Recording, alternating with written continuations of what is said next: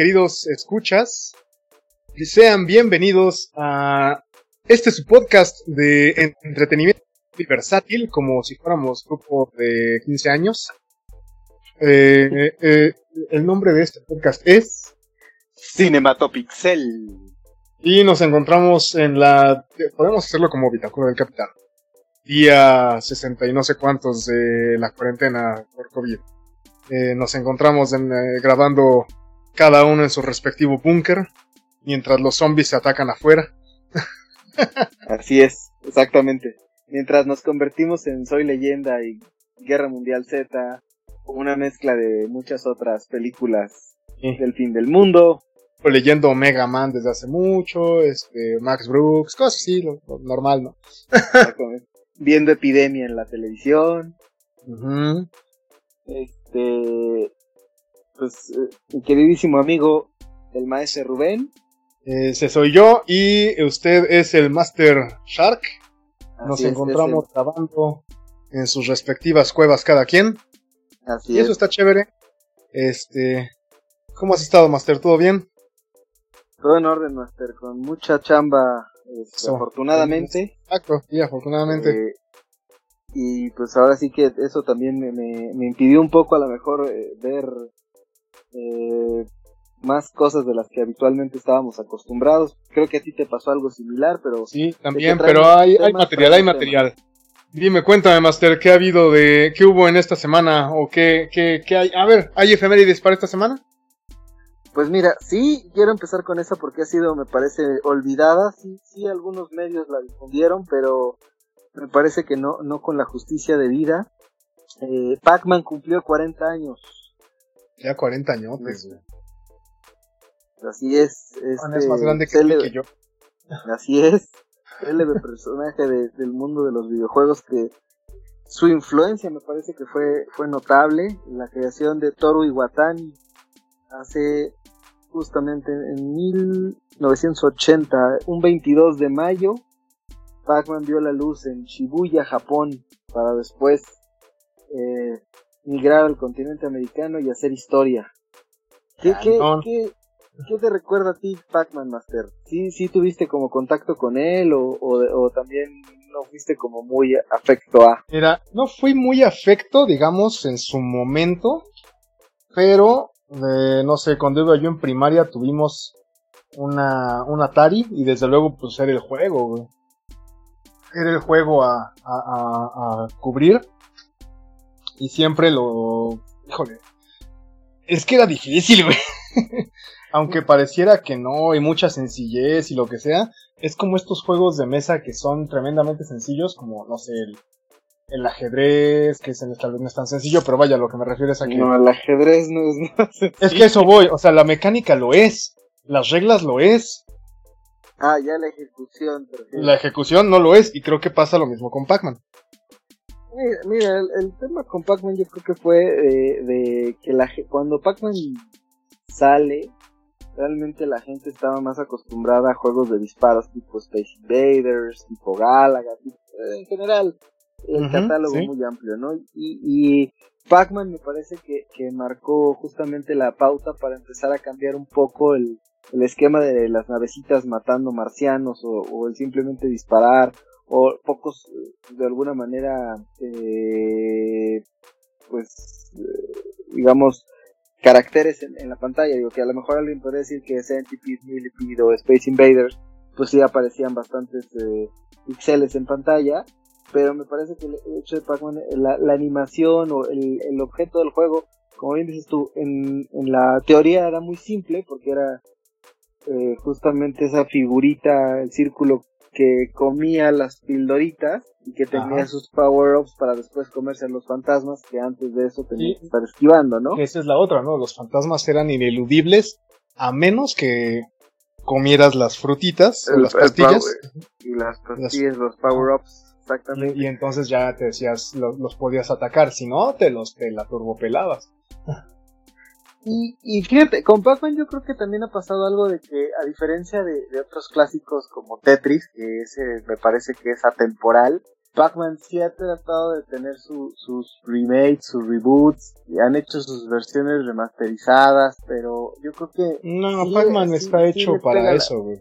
La, nostalgia, pero me parece que sí, sí, la historia ha sido muy injusta con él y con el hito que marcó en su oportunidad. Es, que yo creo que no vale la pena, yo, yo creería que no vale la pena como darle revuelta o revisitar Pac-Man porque Pac-Man es eso. o sea, y no va a tener tanto impacto. Yo, yo creo que en general los videojuegos, a, diferencia de lo que pasa a lo mejor, y, los, y, y, cito a lo mejor el podcast donde lo escuché, en el podcast, en el podcast de Level Up, eh, justamente referían una comparación entre los libros, las películas y los videojuegos. O sea, las películas clásicas las puedes revisitar, los libros clásicos pues obviamente siempre van a estar ahí y los videojuegos clásicos quedan en el olvido. Entonces, si no empieza, o sea, justamente ese, ese tratar de buscar maneras en que la gente los conozca, entiendo que a lo mejor es una dinámica muy sencilla que incluso se puede replicar hasta en móviles, pero obviamente Pac-Man ya no es tan, nunca, o a lo mejor nunca lo, nunca alcanzó a lo mejor el listo de, de un Super Mario Bros. De, Yo creo que más bien Mario es un, un personaje excepcional que han, sus revisitas han tenido una interpretaciones muy buenas. De hecho, Mario ya es la reinterpretación de otro personaje, ¿no? Que era el de Donkey. Entonces. No, no, no. Lo que pasa es que Mario era, o sea, Jumpman eh, eh, después le dieron su propio juego. O sea, de alguna manera, Jumpman era el, personaje que acompañaba a Donkey Kong. Que obvio, ah. es a lo que iba. Donkey Kong surge gracias al éxito de Pac-Man. Claro. O sea, justamente este tipo de. En, en, un solo plano tenías todo lo que tenías que ir haciendo, aumentando la dificultad, modificando parte de los niveles. Y, se me viene a la mente ahorita datos así anecdóticos de Pac-Man, digo, durante muchos años el que ostentó el récord, eh, incluso creo que por ahí en, cuestión Guinness, era Billy Mitchell, que después se rumoró si había cometido fraude, que si el récord no era de él, que si por ahí había algunos otros temillas, digo, esos ya son otros menesteres. Y aprovechando que este, nuestro querido podcast de Cinematopixel, hablamos un poco de todo, me, me, vienen a la mente algunas apariciones célebres de Pac-Man en, la televisión y en las películas. Bueno, algunas no tan célebres, no sé si alguien recuerda por ahí una, una caricatura que me parece que era de Hanna Barbera, bastante malita. De Ay, horrible. Pac-Man y los ¿Sí te acuerdas? Sí, claro, qué sí, mala, me acuerdo. Qué mala caricatura. Muy, muy, muy mala. Hablando de cosas que no hacen justicia, ¿ves? O sea, justamente ese es el tema. Y, y recuerdo ya más reciente el, la aparición de Pac-Man en, en, Pixeles, esta película de, con Adam Sandler, ¿te acuerdas? Ajá, sí, claro. Que de hecho justamente hace su, su aparición el creador Toru Iwatani cuando en esta escena donde le dice yo creo a Pac-Man y, y, se, y, le muerde la mano, ¿te acuerdas? sí. Eh, justamente que recrean esos con, con los Mini Coopers ahí en, las calles, este, un Pac-Man gigantesco. A, mí esa película, fíjate que no me parece tan, tan mala como la gente lo dice, a mí, a mí me entretuvo bastante. Ok, no es, no, no me parece digna de, de, ni de un reconocimiento ni de premios, pero creo que cumplía su cometido, o sea, es una película palomera y mira que Adam Sandler tiene películas graciosas y tiene, y tiene bastante basura. Pero ese en particular a mí, a mí me parece bastante eh, entretenido y palomera. No sé qué, opinas. A mí la verdad es que no me gustó. Ahí sí debo confesar que no, no, no me, no me sentí en lo más. O sea, estuvo entretenida, pues sí. Sí, y, y eso basta, ¿no? Muchas veces. O sea, estuvo entretenida y hasta ahí. Mm, no, no soy fan de Dan Sander, la neta. A lo mejor, mira, yo siento del lado de la parte de Dan Sander, todo lo que tiene que ver con videojuegos, yo voy a estar ahí. Sea lo que sea. No, no, está bien, sí, sí. Entonces, o sea, algunas sí son infumables, otras sí son olvidables.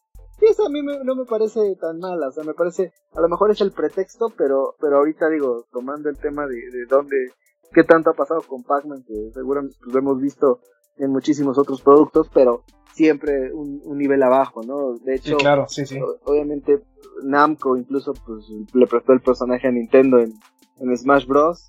Que por cierto, este, tú fuiste ¿Y eso me... que te Sí, sí, sí. con Smash, con Pac-Man y con Robo son con los que más me, me acomodo. Y, de eso es lo que iba, ¿no? me parece una interpretación muy interesante eh, la del Smash. O sea, creo que podría retomarse o revisitarse el personaje a partir de esas interacciones. Híjole, pero, pero, o sea, es que Pac-Man no es un plataformero, e, y ese es el tema, o sea, ya es muy difícil introducir un personaje en ese contexto. Yo creo que cumple con su aparición y el homenaje que se le hace finalmente para ambas partes. Pero bueno, finalmente, ahora sí que en, en las efemérides de la semana, tomando e, ese, ese, punto, ya yo quería que no, no pasara desapercibido el cumpleaños 40 de, nuestro querido Pac. Y, vale la pena porque, por ejemplo, yo no lo sabía. Entonces está re bien que, que ya haya esa... Que, que nos recuerdes ese efeméride, Master. Muy bien, Master. Y, y en este entonces estuvimos guardando este, este punto para esta semana que terminaras tú. Sí. yo quisiera, yo quisiera que antes de los que no son fans de la animación, no son medio amargators, este, le pueden adelantar unos minutitos. Ojalá se queden eh, para escucharlo. Digo, también, pues es nuestro particular punto de vista eh, de una serie que, irónicamente, creo que ninguno de los dos teníamos cuando se estrenó en el radar y al final nos terminó gustando mucho, ¿no? bueno, a la, la, penúltima temporada yo estaba bien enganchado. De, no, por eso, estamos hablando. Es, a lo que me refiero. O sea, yo creo que cuando escuchamos que se iba a estrenar, no esta temporada, sino al, principio, yo creo que no era como algo que, ay, sí, vamos a ver, no. No, claro. Y resultó algo que, que, nos gustó mucho. Sí, sí, sí, bastante. Estamos hablando de Shira de Netflix. Así es, eh, la, la serie animada y las princesas. Eh... Shira the Princesses of Power, las princesas del poder. Del poder, ajá. Que, que aquí me. No sé, eh, voy a. Voy a fíjate, justamente el, el, la versión original de Shira, la, la de Filmation, por ahí de 1985, este, que seguramente a, a, ti y a mí y a muchos de nuestra generación nos tocó ya ver eh, transmisiones en México finales de los 80, principios de los 90, en Canal 5. Así es. Este, que era Shira, la princesa del poder. Sí, como singular. Shira surge justamente con esa necesidad, digo, los que quieran a lo mejor abundar un poquito más también hemos hablado aquí de, de Toys That Made Us, este, y hay ahí se explica bastante. Se explica bastante bien y hay bastantes ahí cortitos en internet, en, YouTube y en algunas otras páginas que explican un poquito más a detalle. Pero lo curioso es que Shira surge eh, con esa necesidad pues, de, de, la marca Mattel que creó a He-Man para vender juguetes, con esa necesidad de, tratar de, ok, ya tenemos a He-Man, que ha sido un hitazo y un trancazo con, con, los niños de la época, vamos a ver si podemos acercarnos al target de, de las niñas. Crean a Shira, para muchos e incluso fanáticos empedernidos, hablábamos hace, hace una semana más, ¿te acuerdas de lo tóxicos que pueden ser entre los Marvelitas y los DC fans y otros tantos más? Ajá, sí. Este, me parece que muchos de los, los fanáticos de He-Man, eh, algunos siguen catalogando a Shira como el uno de los factores más grandes que terminó matando a, justamente a He-Man por justamente esa parte de, quitarle el, el punch, de quitarle entendemos que son épocas diferentes, ¿no? Es ese, ese power, esa, esa masculinidad brutal, bestial de la época, no estamos hablando de los ochentas. Entonces, eh, yo voy a decir mi comentario ahorita, eh, particularmente, y te lo comenté desde el principio, la animación de la versión actual hecha por DreamWorks para Netflix, a mí nunca me gustaron tanto los dibujos. Ahora, yo sé que hay mucha gente que, que, seguramente va a decir, es que todos los dibujos de Filmation eran horribles, ¿no? Y, probablemente, pero para la época era lo que teníamos, a mí no me, no me parecían tanto.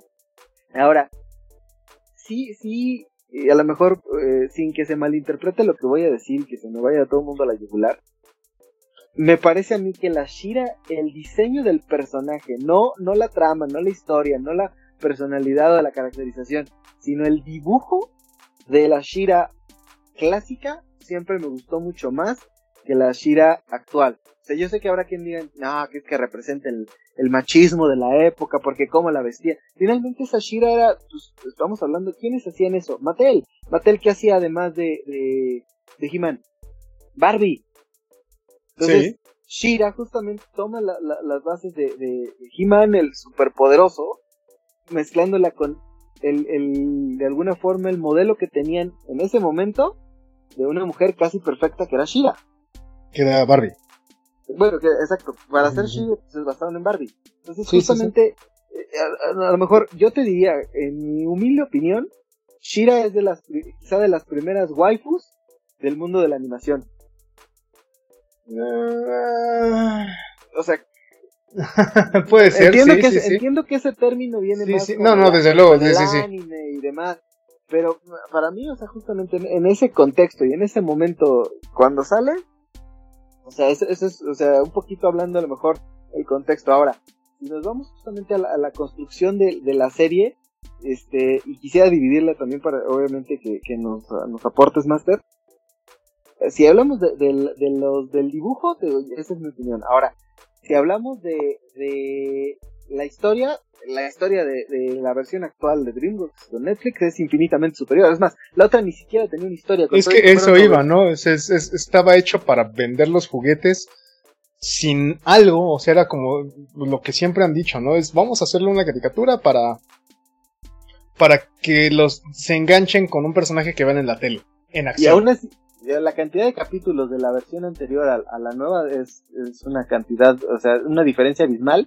Pero el tema es que la otra no te aportaba nada, o sea, no te, no te contaba una historia. No contaba nada.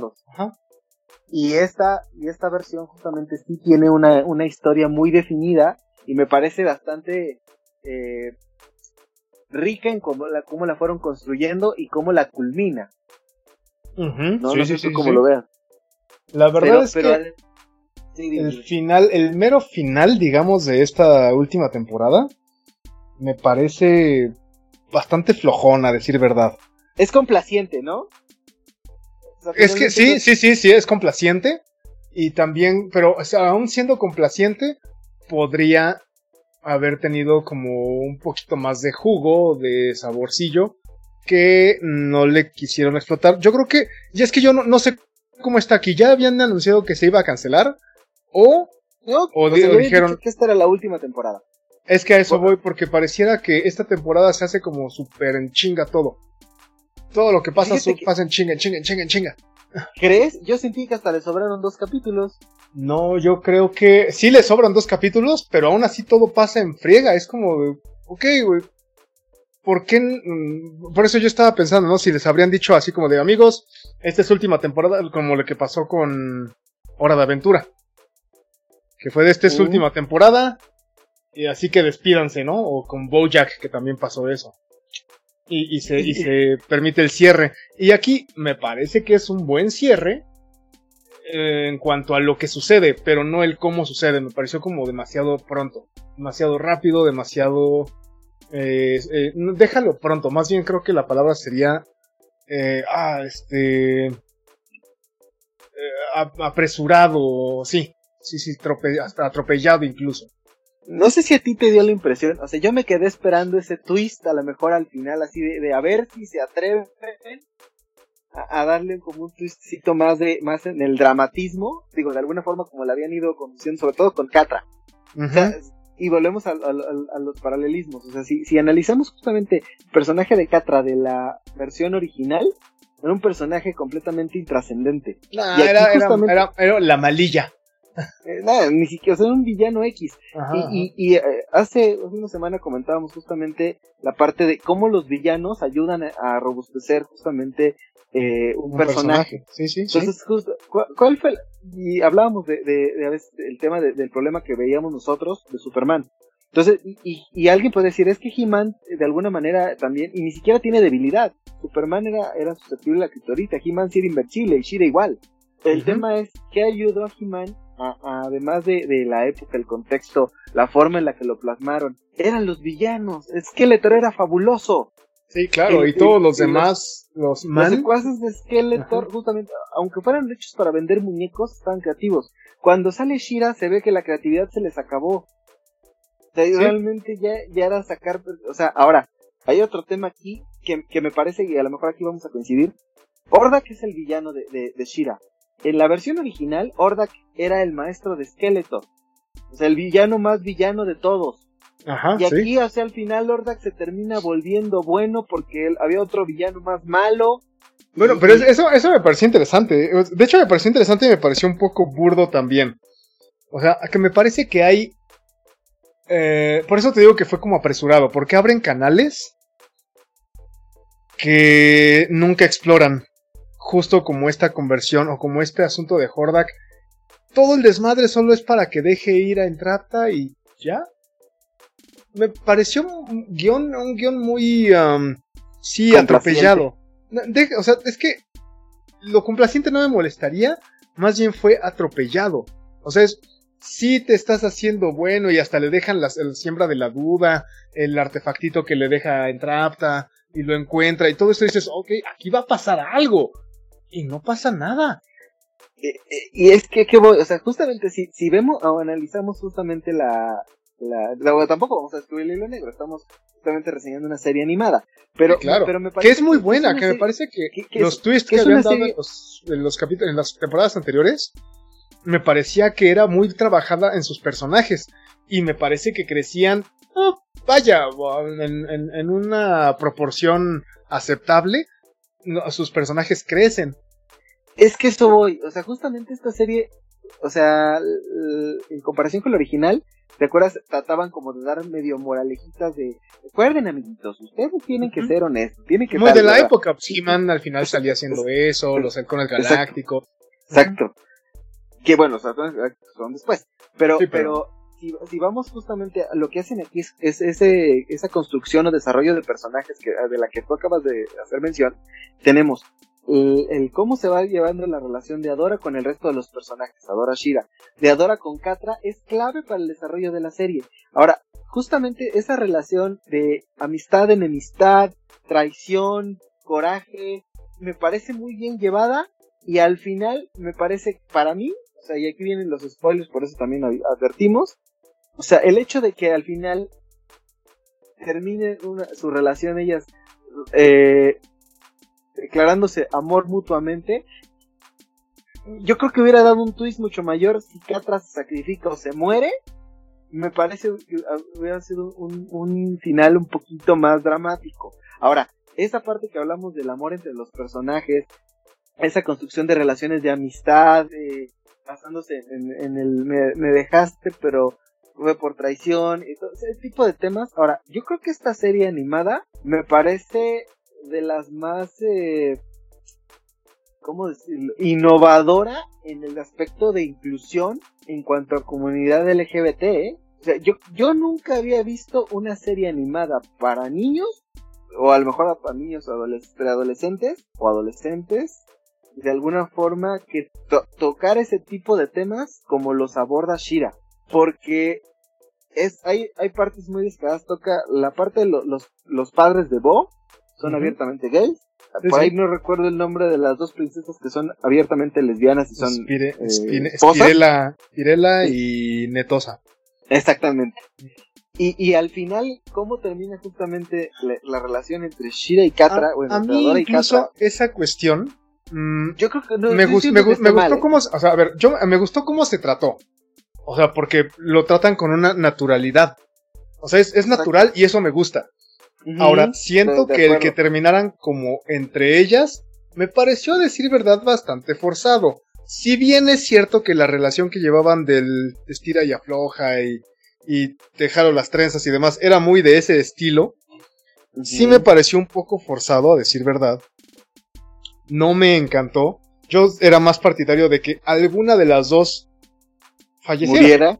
Alguna, cualquiera, ¿eh? La, que fuera. Y, y, que el otro personaje, si bien querían hacerlo abiertamente, no sé, por ejemplo, que, que Catra sí sintiera la atracción, pero Adora no, y entonces por eso Catra se, se sacrifica. O Adora se sacrifica y entonces Catra tiene que reconstruirse a base de eso. pero también comprendo que podemos estarnos yendo. Ajá, así es, así es, así es. Pero creo, ha estado muy cabrón, güey. Creo que es mucho más, justamente todavía en, hoy, a lo mejor más, más castigable, en una, justamente una escena de, de, de a lo mejor pensándolo, pensándolo así, aunque no sería la primera vez que un personaje se sacrifica por otro. Entonces, o sea, obviamente, yo coincido contigo, no lo veo mal, al contrario, por eso yo aplaudo el, talento de los escritores o de los creadores de la serie de atreverse justamente a mostrar justo esa, esa parte en una serie animada que no está enfocada en un público adulto, porque obviamente si hablamos de un Bojack Horseman, si hablamos de un Adventure Time, si hablamos, ni qué, ni qué decir de un Ricky Morty, ¿no? sí, son, son, el, target es distinto. Exacto, ya estás hablando de un target que entiende otro tipo de cosas, otro tipo de animación, que el anime japonés es muy dado a, señalar incluso ese tipo de, de relaciones, eh, pues ahora sí que entre mujeres, entre hombres, o sea, es, más, más como notorio a lo mejor en eso. Y, me parece que es algo donde sí, no estoy diciendo, ah, descubren el hilo negro, no, pero me parece que no está mal eh, que lo retraten en la, en la serie.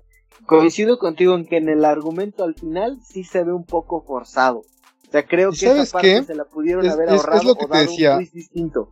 Creo que mi punto es que es esta premura con la que se lleva todo el, todo el final de la saga que es lo que te, lo que te decía, ¿no? Creo que ese es el punto por lo que a mí no me encantó. Porque eso, esa premura nos lleva a que de repente Catra está enamorada. De repente Adora le corresponde. Pues es que no pudimos haber tratado eso desde temporadas anteriores. Pero me, me, parece que, me parece que, o sea, que al final termina como tenía que terminar. O sea, no es Por eso te digo, mi problema no es el qué, sino el cómo. O sea, yo creo que no está mal el final. O sea, no, no, no, para nada. O sea, nosotros ya nos estamos a lo mejor mal viajando en, criterios de, de qué, que nos hubiera gustado, pero sí. No, no, no. lo, que me estoy tratando, no, no, no, lo estoy, a ver, a ver. Mi, mi crítica sí tiene un punto del que me hubiera, que me hubiera gustado, pero estoy basándome en el hecho, en cómo se desarrolla la, la, la historia. Insisto, a mí me gustó el qué, el qué pasa pero creo que sí tengo un problema serio con el cómo. Porque al hacerse muy pronto, muy súbito y muy rápido, yo, que es mi percepción de toda esta última temporada, que es la 6, ¿sí? ¿La 6 o la 7? Bueno. La 5. Ah. Sí, son 5. ¿Son 5? Bueno. Sí. Ok, de la quinta temporada. Yo fíjate, estaba pensando que eran 6. Pero bueno, eh, me parece que es muy rápida y eso me causa problema porque los hechos, como dices, es, es como con Game of Thrones, ¿no? O sea, creo que acabó bien, pero acabó, o sea, muy en friega. Y creo que este es mi caso, ¿no? Es, no, o sea, lo, sí, los hechos apuntaban por ahí. Pon tú que sí, pero no me has dicho nada en todo el tiempo. Nada de esto, nada de esto, otro, nada de esto, nada de aquí. De pronto tenemos, insisto, ¿no? Como que, por eso tengo que ir como que se hubiera cancelado de pronto porque este, este, este subtrama de Hordak, el subtrama del otro, del, de la nave, de la, lo que le dice eh, sobre buscar lo que ella quiere también, me parece que daba para un poco más de profundidad. Y ya no digas de cuestiones elevadas, no, no, no. De desarrollo, de rascarle un poquito a esos temas y no lo logran. Por eso tengo que, a mí me parece que incluso como si se hubiera cancelado de jalón, ¿no? Como de muchachos, nos vamos mañana o algo así. Pero yo, fíjate, yo creo que si la alargan más, al contrario, hubiera perdido el efecto. Me parece que, que justamente, eh, entiendo tu punto, comparto muchos argumentos eh, contigo, pero también creo justamente el desarrollo de, de, de, todos los personajes tenía que llegar a un clímax y me parece que este era el punto. O sea, ya tampoco alargar, al alargarla de más ya era también un pretexto no sé, ya, hubieras empezado a sacar otro tipo de cosas que no, o sea, justamente el, ya, ya fuiste construyendo la rivalidad, entre amor, odio, amistad extraña entre Adora y Catra en toda la serie. Justamente el, desarrollo, crecimiento, por ejemplo, de, las otras este, princesas que van, van eh, de alguna forma eh, madurando con el tiempo, van, van justamente dejando eh, esa, esa faceta tan infantil en la medida en la que la propia serie nos va mostrando ese ese ese proceso. Tienes ahí a cómo se llama esta Glimmer. Glimmer, este, ajá, a raíz de que se muere el personaje de su mamá justamente la, madurez que van que van adquiriendo las demás para efecto de, tener que pelear sin, sin Shira no en, cuando se cuando se requiere. Obviamente el, desarrollo de Adora es el, fundamental para para la serie pero coincido contigo en la parte de, la última temporada en el sentido de que ya, ok, Catra se arrepiente en, pro de salvar a, Dora. y de pronto ya Catra es pues, del mismo equipo de los buenos. A lo mejor si de pronto así una traición de sí, pero yo no puedo dejar de ser mala porque bla bla bla, no sé, a lo mejor ese tipo de twists que son los que tal vez ya alguien muy exigente se podría poner, ah, bueno, pudieron haber sido por acá, pero yo creo que al final en su conjunto la serie es muy buena y termina la serie es muy buena. Y termina como tiene que terminar. Yo es que yo vaya, ok, Sí, la serie es muy buena y me, y me gustó. La verdad es que me gustó. Mm, los puntos que tengo son justo en contra de la última temporada, porque creo que sí termina como debía de terminar. Pero, pero es, sí, yo sigo pensando que es muy súbito, güey. O sea, tenemos, y, vaya, no, no alargar la, la, la temporada, pero posiblemente darle una temporada extra no me hubiera molestado. ¿A qué voy con, a qué voy con esto? Nos aventamos cuatro temporadas con Hordak. Y de repente llega aquel que es. El hermano de Hordak. El, más fuerte. Y nos lo escabechamos en una. ¿Es en serio? es por un lado, ¿no? Pero, este, ¿cuántas películas o cuántos justamente así de, de no termina justamente el villano en, una escena y cuántas películas hemos visto que la batalla final dura menos de 10 minutos? O sea, y tanto a, Endgame de Avengers que la batalla final con Thanos dura más. O sea, pero el, lenguaje cinematográfico es distinto. me queda claro que las caricaturas o, las series animadas te dan para otra, pero tampoco puedes, eh, justamente, no es lo mismo construir una, una batalla, a lo mejor una pelea o la forma en la que fuera a culminar una serie del estilo de Shira, como si fuera una pelea entre Goku y Majin Buu. O sea, no, no, estoy diciendo eso, Master. Estoy diciendo que todo la trama está muy condensada. O sea, si esto hubiera sido una película, me parece que habría tenido el ritmo adecuado. Pero estamos hablando de que venimos de cuatro temporadas en las que tenemos la oportunidad de ver la del desarrollo de los personajes. Y el desarrollo de los personajes también es. Nunca se había explorado un ligero. Si bien sabíamos que se querían, no había, habíamos explorado un ligero cariñito entre Glimmer y Bow no habíamos explorado, o sea, nada de muchas de las cosas en con las que terminan, o sea, incluso, ¿no? Mermista que siempre sí le gusta a Seahawk, cuando todo el tiempo se la ha pasado, eh, ya no digas rechazándolo, hasta denigrándolo a la mala, ¿no? Entonces, eso es lo que a mí me parece que, si bien es, es padre y está bonito que termine así, nunca, o sea, no había habido precedentes y termina por ser una de dos. O un mangazo o un tenemos que acabarlo y ya. Yo creo que después te vuelvo a la, palabra del principio, me parece complaciente, o sea, justamente es, vamos a darle gusto a todos y, y, al, final todos sabíamos que iba a tener un final feliz. y el final feliz es, tú que de alguna manera siempre pretendiste a tal o, empieza, o de alguna forma, yo creo que contrario, si hubo insinuaciones de otras cosas, que obviamente a lo mejor como tú tal vez se pudieron haber desarrollado más, pero, pero si las hubieran desarrollado más, o sea, creo que hubieran perdido un poquito el, el de la, de la serie que era otro. Entonces, creo que obviamente a lo mejor ya es como meter muchas escenas felices al final y, parejitas y, el mundo feliz. Es, es algo a lo mejor un poquito ahí de entre la amistad de Orda quien trata, la relación entre Shira y Katra, eh, Bo y Glimmer, este, etcétera, etcétera, etcétera. O sea, pero, pero yo creo que es, es un muy buen producto y es un muy buen, sí, reboot. Es un muy buen reboot. Es un excelente.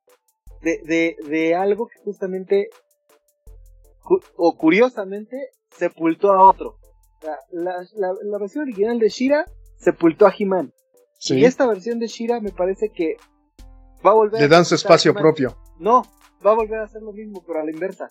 Me parece que sentó las bases o deja, deja la vara muy alta y de cara a He-Man de Netflix, que vienen, ojo, dos series diferentes, yo no sé si, de alguna de las dos siquiera, ojalá, o sea, e, eso es mi deseo. Pero, pero me, me, me, temo pensar que Shira sí es la que termina matando a He-Man de una u otra manera. Lo mató en los ochentas porque no era, o sea, la metieron muy forzada. Y lo, y lo, ojalá me equivoque, de verdad lo deseo con todo mi corazón porque He-Man era el, eh, mi personaje infantil favorito. yo, yo tenía las, las figuras de acción, yo veía la, la serie, eh, o sea, como niño enajenado, pero me parece que si no, no toman en cuenta justamente la vara tan alta que está dejando esta serie de DreamWorks con Netflix, va, o sea, Shira va a volver a sepultar a He-Man por segunda vez en la historia. O sea, es, justamente, pero aquí te insisto, salió primero y deja un parámetro muy alto. La, anterior lo mató porque el, el timing, la, la, ejecución, lo forzado. O sea, aquí el tema es, lo hicieron al revés. Sí, sí, sí. No, y no es, no es que esté mal, al contrario, qué bueno que, que le, hicieron justicia.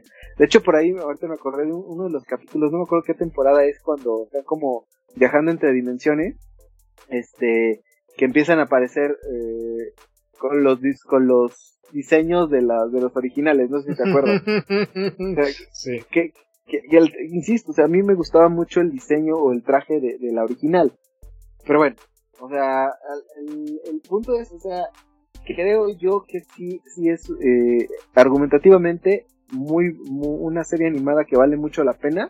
Totalmente. Y, que, que ojalá hay más personas quitan esos prejuicios, niños, niñas, adolescentes, o la gente que le gusta la animación.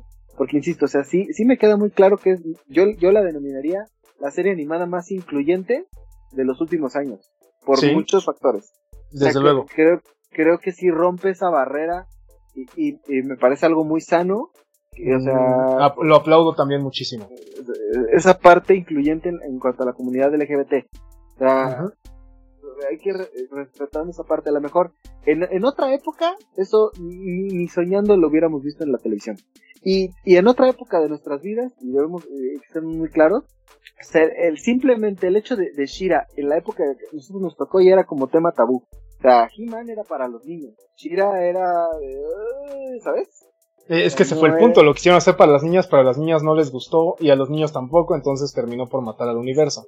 Exacto, aquí, aquí viene el tema, o sea, yo, yo quisiera pensar que, que partiendo de eso, ojalá y nos entreguen un producto de calidad con He-Man, porque además, o sea, después de la versión original de He-Man, hasta el último reboot que trataron de hacer, que estuvo transmitido, si mal no recuerdo, en Cartoon Network, no me acuerdo de dónde. ¿Era el de los 2000 el, el, último de los 2000, porque el, el, que hicieron también ahí por ahí de los 90 de He-Man en el espacio, Dios. Ah, ese es horrible. No, no, no, es vomitivo. No, no, no, es una cosa espantosa.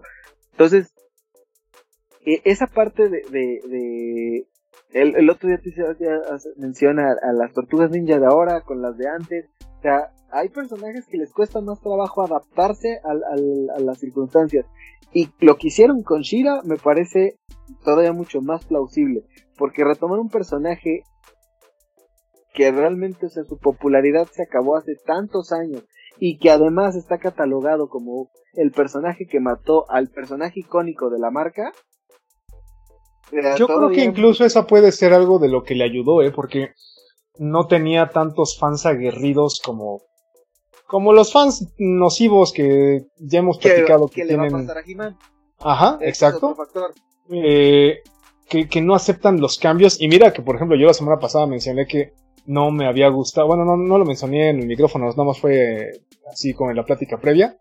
La, la última versión, que es apenas del 2019, creo, de las Tortugas Ninja, eh, no me gustó nada. Pero eh, usualmente me había visto yo muy complaciente con, bueno, no complacido, complacido incluso, con las Tortugas Ninja previas. Y, con He-Man, por ejemplo, de los 2000 me encanta. Mm, me gusta incluso más que el original, muchísimo más. Pero con Shira, la verdad es que Shira era malo. O sea, era muy malo. El, parámetro anterior estaba tan abajo. y lo superaron muchísimo, pero entonces no, teníamos a los fans. No, lo hicieron, lo hicieron que no lo superaran, o sea, también, el punto es ese, los fans, los fans no eran, no estaban tan clavados como para no aceptar el cambio. Y creo que ese es el factor que le ayudó mucho a esta serie. Ahora, fíjate, yo me puse a ver la, eh, algunos capítulos en, en, idioma original. Bastante bien. El doblaje me parece muy bueno. Lo único que sí yo critico es el intro eh, en, en español, o la versión doblada en español del intro es asquerosa. O sea, para mí, o sea, me parece hasta mal cantado. Yo, o sea, yo, honestamente, si me preguntas, o sea, no sé, a lo mejor soy de esos viejitos nostálgicos, pero a mí el, el, la versión original me parecía maravilloso. ese sonidito, ¿te acuerdas? Ajá, sí, sí, sí, sí, sí.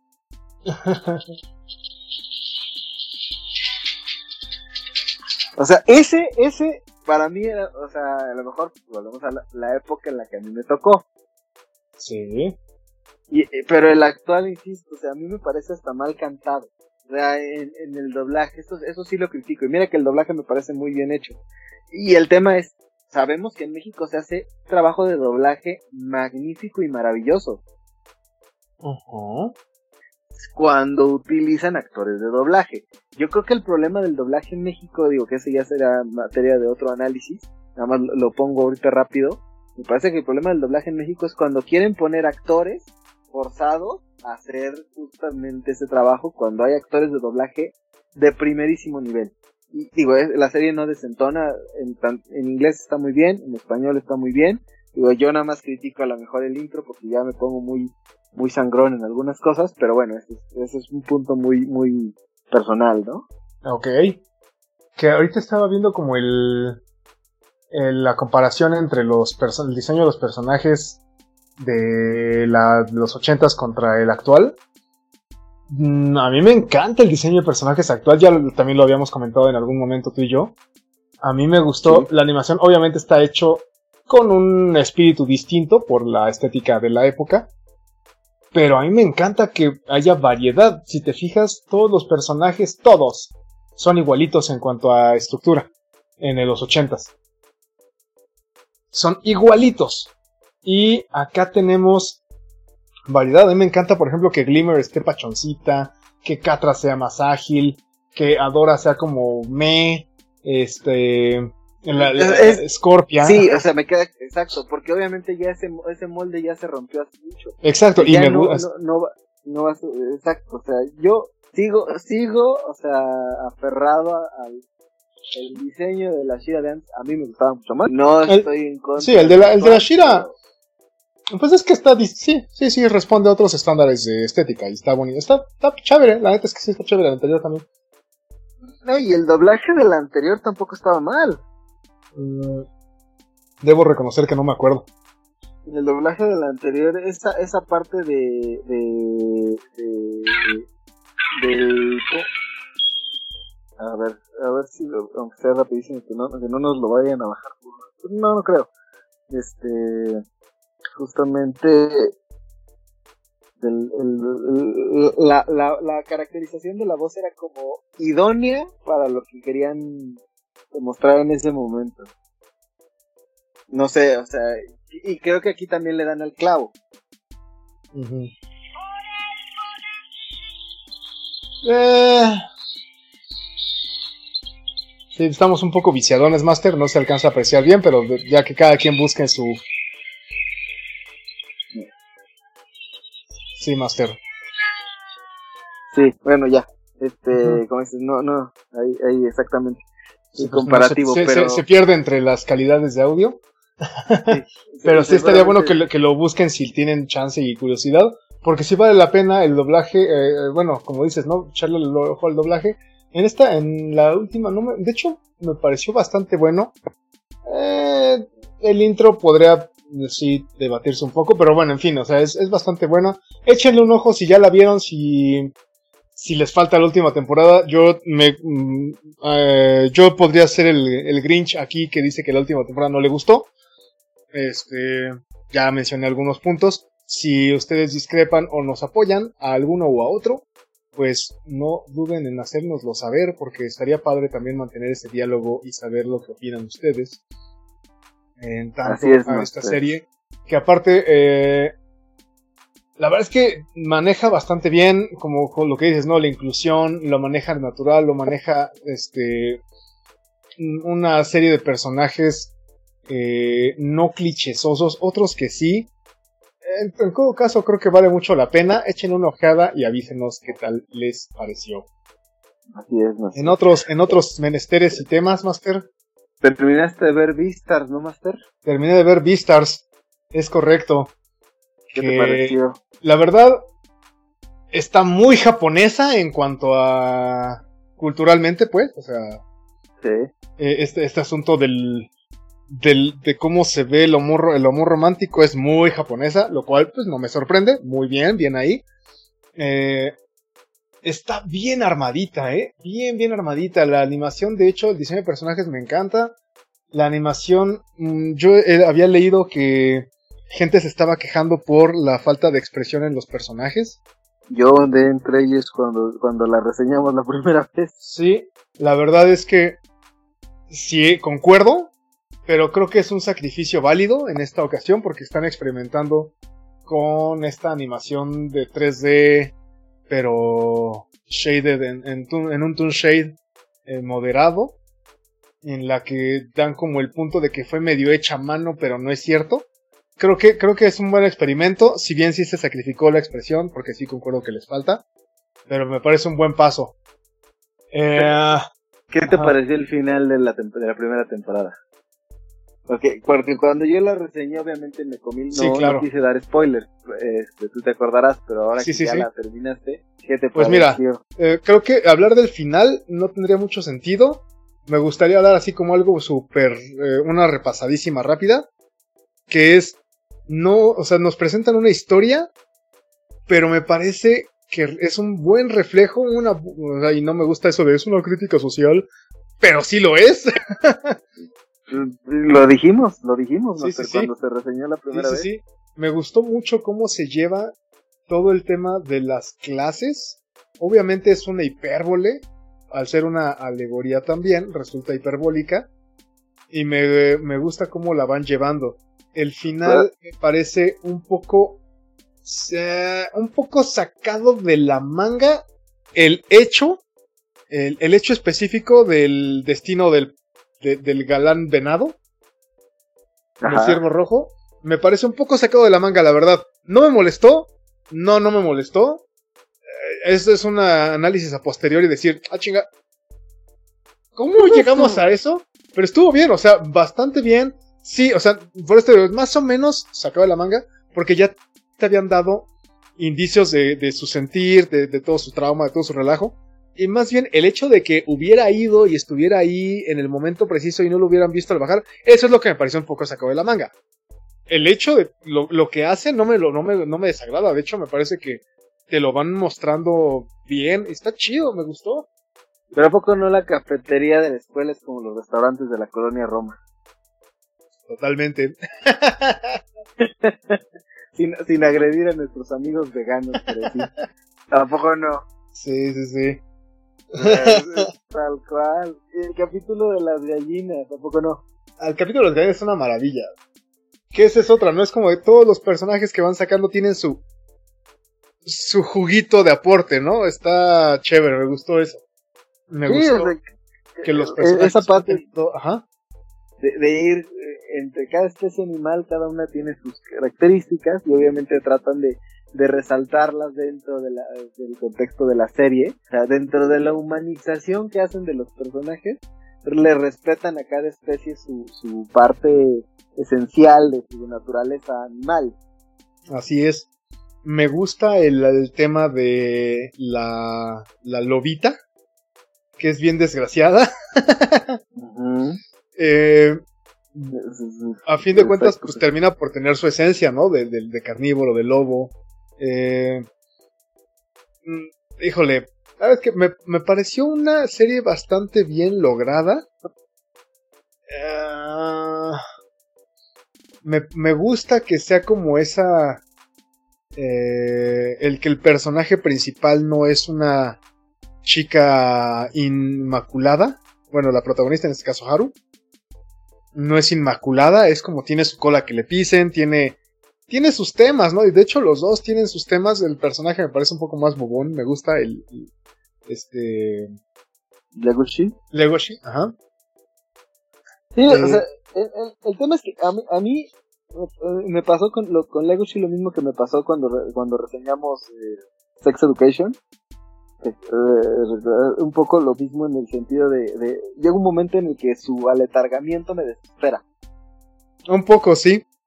pero tiene un, pero, pero, pero ahí, pero no, no he visto Sex, eh, Sex Education, pero Legoshi tiene un como, ¿por qué? Porque hay, hay un instinto que está intentando reprimir y eso es lo que me parece que lo hace, que lo hace como de, di algo, pues no puede porque está en una batalla interna, ¿no? Está, sí, está divertido, está agradable, la verdad es que está, eh, no sé, las, las escenas en las que él está eh, con, con Haru.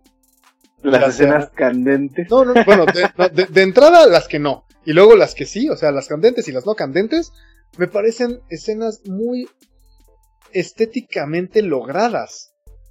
¿A qué voy, no? O sea, incluso en el primer capítulo en el que él la está agrediendo, lo que pasa es que ese lo puedes hacer un símil a una especie como de. Híjole, es una palabra muy fuerte, pero es una especie como de. No sé si usar la palabra viola.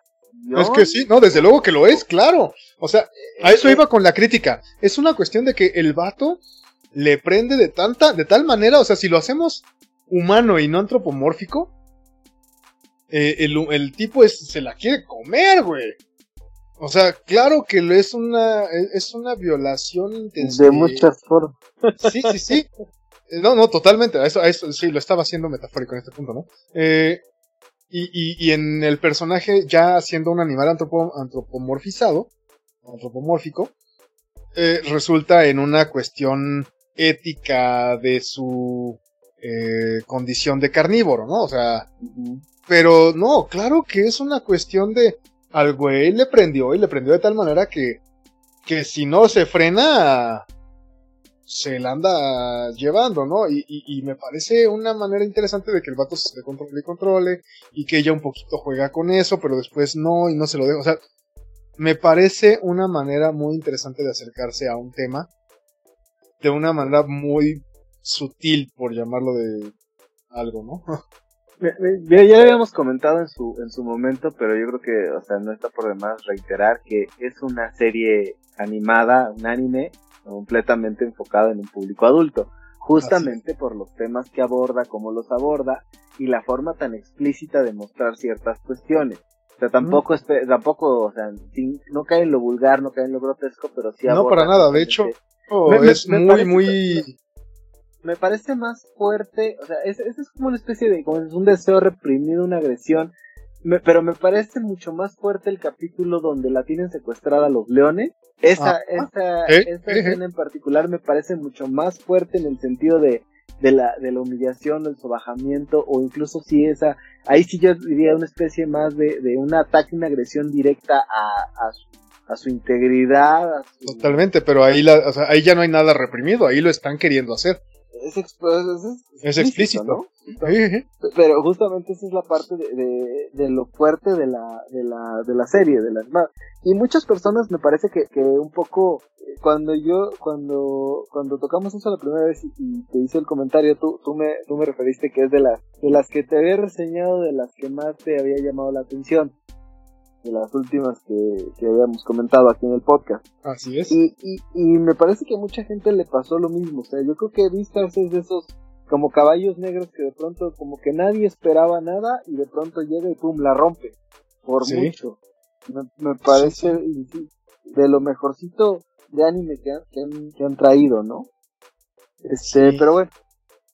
De hecho, sí me agradó bastante.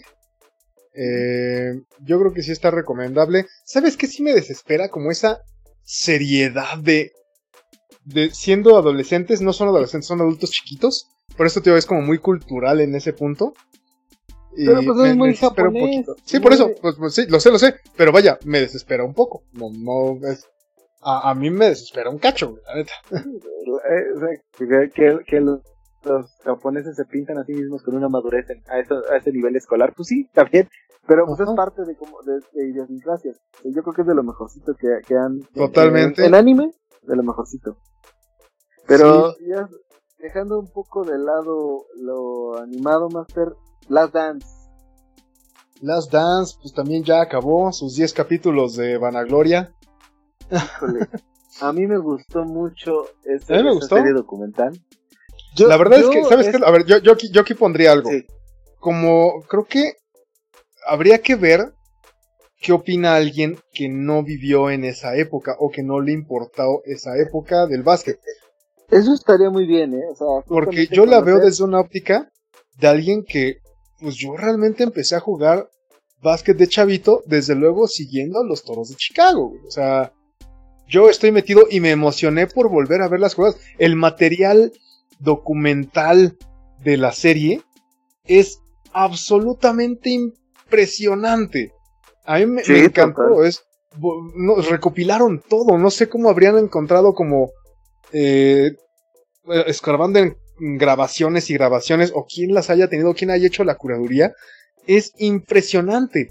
Pues y poder volver a ver esas jugadas a mí me, me, llenaba, ¿no? Era como, este, no sé, el asunto de la nostalgia, pero por 5 o 10 hay que considerar que lo, que lo que dices aquí en la parte de la curaduría es, es, una, es una coproducción muy ambiciosa, pero también interviene justamente la calidad de los de los de la, producción. Es ESPN, NBA, Mandalay, eh, Mandalay Entertainment, que obviamente pues Mandalay son, eh, recordemos, los dueños de todo lo que es el MGM, etcétera, etcétera, en cuanto a pues, entretenimiento en Las Vegas, deportivo y demás. Entonces, o sea, si hay, hay buen dinero medio invertido. Este, obviamente Netflix hace la distribución por acá, pero obviamente, pues, yo creo que la parte fuerte a nivel deportivo, ESPN lleva, llevó mucha mano.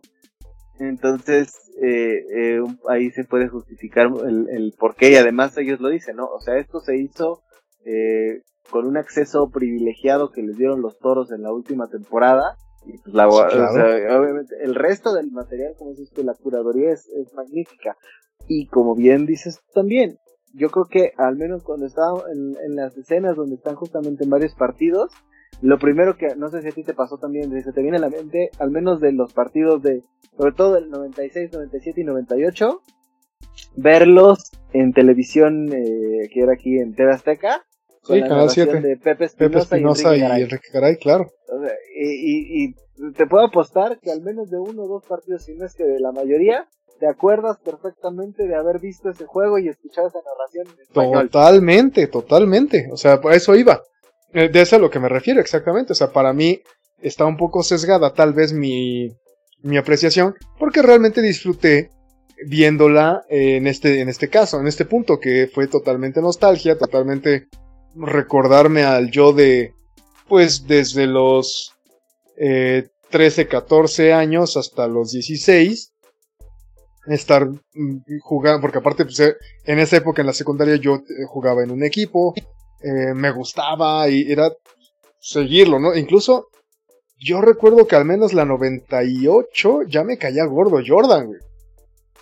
Yo sí le iba, yo sí le iba a Orlando en esa, en esa temporada al Magic. Ah, antes de que Magic se fuera a los Lakers. Así es. Pero, pero vaya, a fin de cuentas, no, no, uh, no, no, Orlando no, perdón, a los, este... Uh, Utah? A Utah, ajá, a Utah, Utah, sí, sí, sí. Que aparte me gustó mucho eso, yo no, no sabía ese detalle. Carl es un caballerazo, güey.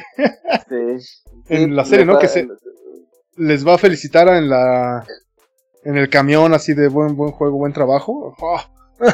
A, a, mí lo que me dejó así de, de impactado, y no lo dudo, es, esa parte cuando comenta que en, plena, la plena serie, este, que pues ya ves que empieza a relatar Jordan que estaba en el cuarto del hotel allí. Ah, pero eso, eso sí fue su personado, yo me acuerdo mucho de eso también, ¿eh? No, eh, pero ya ves que lo pusieron como que le hubiera dado gripa, no que hubiera sido la comida envenenada. bueno, yo, yo no sabía de la comida envenenada, pero sabía que si era del estómago. Yo sí me acuerdo perfectamente que era del estómago y que se estaba especulando que pudo, o sea, yo sí me acuerdo que se había especulado que pudo haber sido. Y la teoría de la comida, de la, de la comida sí, ajá.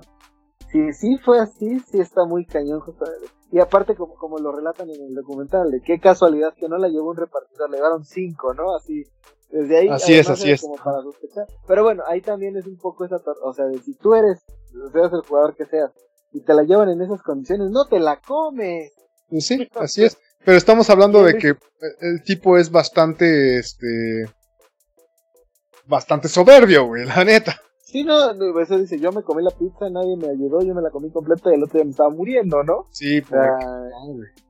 Entonces, justo, y aún así jugó, o sea, ahora, también es, es lo que tú y yo platicábamos la semana pasada, en el sentido de que sí, sí, obviamente es glorificar más a Jordan, obviamente también, me, me queda claro que, que ya salieron opiniones encontradas, hay mucha gente que también eh, escuchas eh, que dicen, no, pero es que no, no retratan todas completa, nada más es como la versión este bonita de los hechos, que también ahora resulta que Pipe no le gustó como lo, lo, lo están pintando ahí, detallitos, ¿no? O sea, obviamente eh, iba a sacar ámpula, sí, evidentemente ¿Qué es lo que este, este como tal gustó? Pues obviamente es vanagloriar un equipo, una dinastía en específico, y más al jugador más grande que ha tenido el básquetbol en todo el mundo y la historia. Sí, sí, sí, sí, me parece que es una, es una buena aproximación. Es, a fin de cuentas, pues, quien lo, el, el, documentalista le va a dar el, el enfoque sobre todo porque no es, claro. sobre todo porque no es un enfoque imparcial. La verdad es que es bastante parcialote eh, si bien sí retrata, y me parece que retrata bien, aunque no a profundidad, el que el tipo era insoportable, güey. O sea, no, totalmente. Era una patada en las espinillas. Claro. Lo puede, lo puede, el otro día estaba escuchando un, un este, una grabación, en, no me acuerdo si fue en YouTube o en, algún, por ahí en link.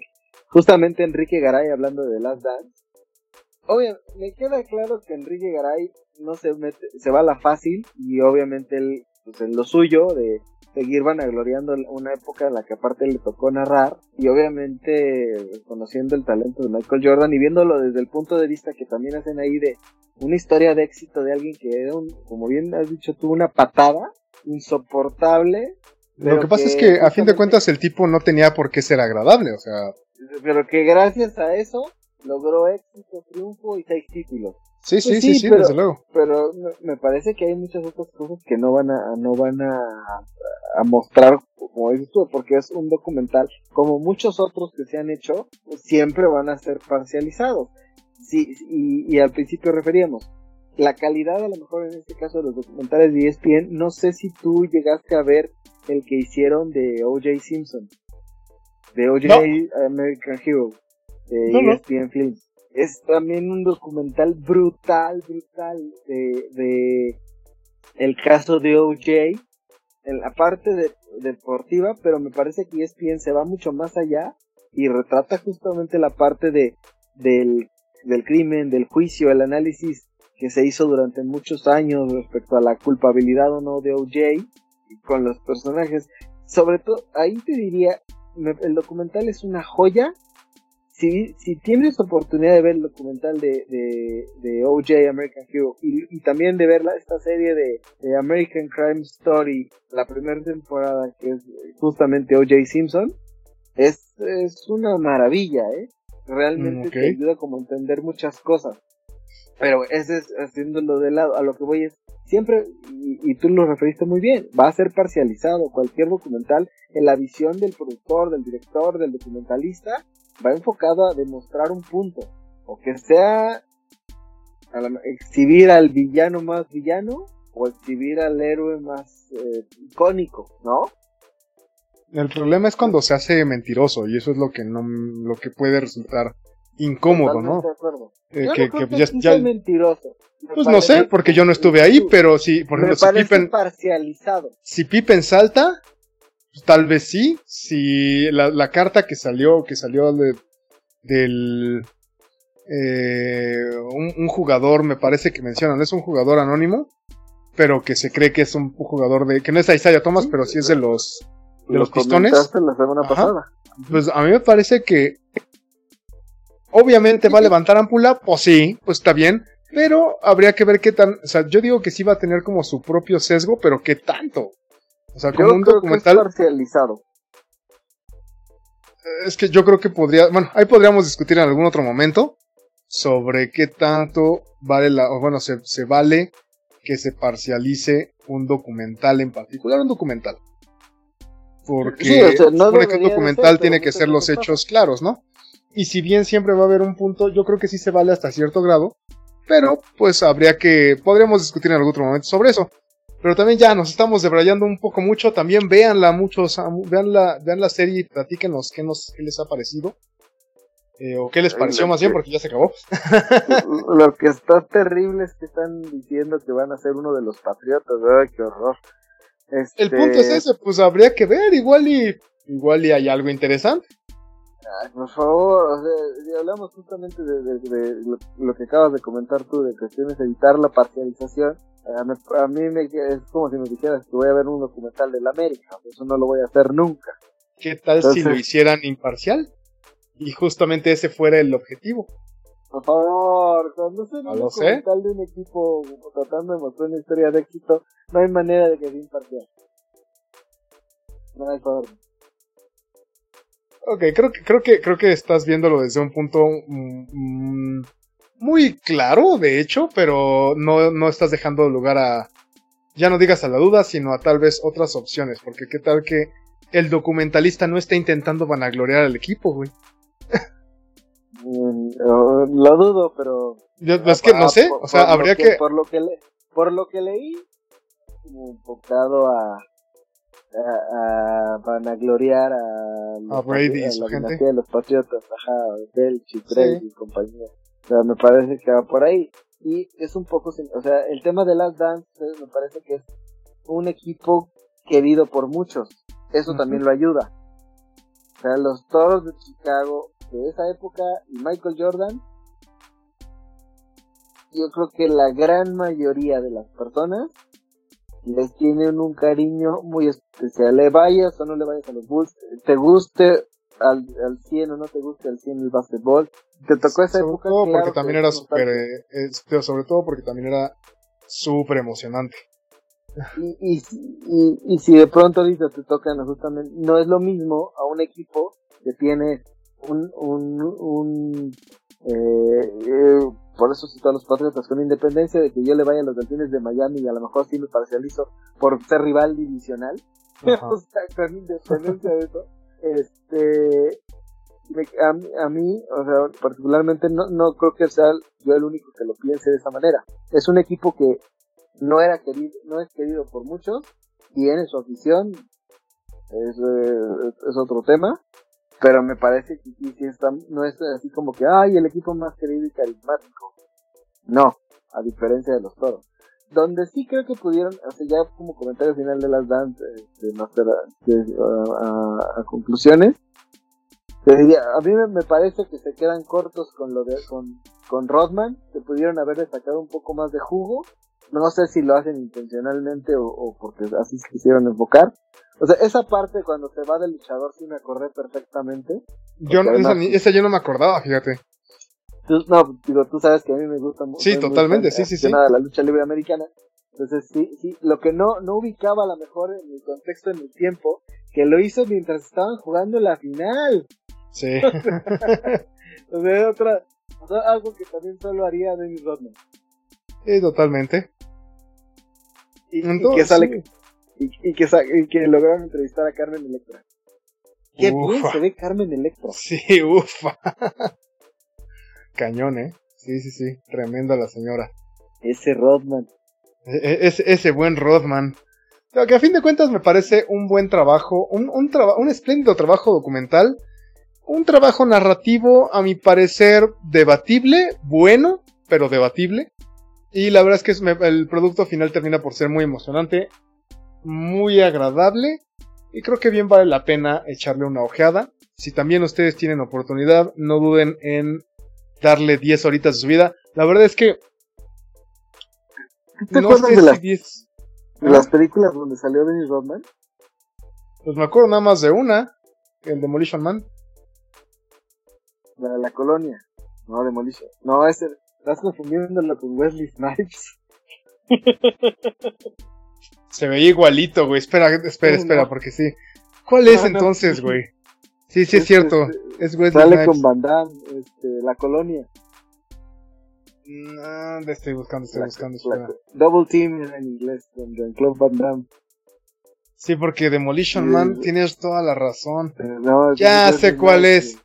Pero, pero es Wesley Snipes, pero sí, Snipes había eh, basado en Rodman, ¿no, güey? no sé. No me acuerdo, porque sí, bueno, ok, sí, ya, yo me estoy, yo me, yo me fui durísimo. Perdonen ustedes. Pero sí, tienes razón, ya me acordé de la colonia, sí es cierto, es horrible, güey. De hecho apareció en otra, este... Aquí le pusieron rescate explosivo y era... Sí, claro, ajá. En inglés era Simon Says. O sea, Simon dice, pero no, no, no Seth. Eh, sí, no, S-Z. Ajá. Ajá, no, no, eso sí era espantoso. Fíjate que hasta eso la de la colonia todavía, eh, como película de Van Damme. Pero, pero la otra sí era una cosa terrible, ¿no? No, no, no. La, ni siquiera, o sea, me acuerdo, pero no me acuerdo haberla visto, la neta. La de Simon Says. O no le estoy recordando. Ahorita la neta es que sí se me va durísimo, pero ahorita no me acuerdo. en todo caso... Ajá. La de la colonia era, bueno, eh, como hiciste, película de Van Damme. Ajá, sí, que ya son malas, la neta, o sea. No, se te puede venir encima una, una pues, comunidad muy grande, ¿eh? La neta es que digan lo que quieran, son malas, o sea, es un hecho, güey. Eh, yo no era tan fan de las películas de Van Damme, yo era más como de Stallone, Schwarzenegger, y no, Van Damme, pero sí tenía buenas, la verdad es que soy mucho más fan de Bruce Willis, este, de, ahora sí que los héroes de acción de aquella época, en mis tiempos. Van Damme tiene sus maravillas, pero en general es muy malo, Muy malo. Es que Van Damme sí era arte marcialista real, claro, sí, sí, sí, no era actor. Un poco como Steven Seagal. Que tampoco es buen actor, pero tenía mejores películas, la neta. No, a mí, a mí siempre, digo, a lo mejor haciendo paréntesis, abriendo paréntesis, siempre me dio mucha risa como ya ver a Steven Seagal gordo, o sea, un machete, no, no, no, qué cosa. Sí, cañón. Qué horror. deben de querer, deben de amar a Robert Rodríguez para, para permitir que los retrate de esa manera, ¿no? A Seagal, a, a este, a Mel, eh, Mel, Gibson, Dios mío, en, en Machete Kills y Kills Again. No, no, no, no. Realmente sí una maravilla, pero, en fin. Bueno, pues échenle un oclayo a Last Dance, échenle un oclayo a Shira y échenle un oclayo a Vista. A la colonia con Denis. No, la colonia, bueno, si gustan, si, ustedes lo sienten imprescindible, también échenle un, un vistazo a la colonia con Van Damme y con Rodman. Y yo tal vez vea la de Simon Says, porque neta no me acuerdo, ahorita que estaba revisando como las imágenes, pues me acuerdo de la de que existió, pero no me acuerdo de haberla visto, la neta. Quién sabe si la vi y no me acuerdo, la bloqueé tal vez. la, la próxima semana, Master, les voy a hacer ya la reseña final de Upload, que las debo, ya, ya la terminé, pero ahorita por cuestiones de, tiempo ya no, no nos da chance, pero la sí, yo también tengo, ya, ya, la siguiente semana yo ya seguro acabé también este eh, Clone Wars, la temporada 7 y también para que la puedan, la podamos reseñar. Y bueno, pues en todo caso, vayamos cerrando este episodio. Muchísimas gracias, Master, por, por este, dialogar, conmigo y con nuestros escuchas. Eh, recuerden que eh, pues estaremos eh, cada semana con ustedes reseñando o viendo a ver qué es lo que vimos, qué es lo que vimos. No escuché nada de música nueva esta semana, así que tampoco tengo gran cosa que decir. He estado muy clavado, solo, mencionar que he estado muy clavado con una cantante, bueno, un grupo que se llama Daughter, como hija. Ajá. Eh, que mm, yo comprendo que el gusto popular puede que no lo tenga muy en boga porque es como demasiado lento, pero si les gusta, si les agarra la nostalgia y tienen ganas de darse un clavado en sus propios sentimientos oscuros y retorcidos, eh, vale la pena tu cierre de esta semana, no sé por qué me recordó a, la canción del, final de. me vas a escupir, pero de, Capulina con tinieblas, a la cancioncita final, no sé por qué me recordó. Y me acuerdo, así que me voy a aguantar el escupitajo. Por, respeto a mí mismo no la voy a cantar. Porque me, voy a aguantar el escupitajo hasta escucharlo porque no me acuerdo, Pero clarito me recordaste a, al cierre de la próxima semana, no sé por qué. Pero bueno. Muy bien. No, me acuerdo y tal vez sea mejor así. ya, sí, Pero por respeto a mí mismo no la voy a cantar. Pero... Está bueno, pues nos escuchamos la siguiente semana en la eh, unidad, bueno, en, la unidad su casa estuvo. Shark. Y, en la otra unidad. Casa estuvo, estuvo yo, Rubén. Y ya nos estaremos escuchando en la próxima ocasión. Esto fue Cinematopixel. Muchísimas gracias. Hasta la próxima. Cinematopixel. Producción. Baena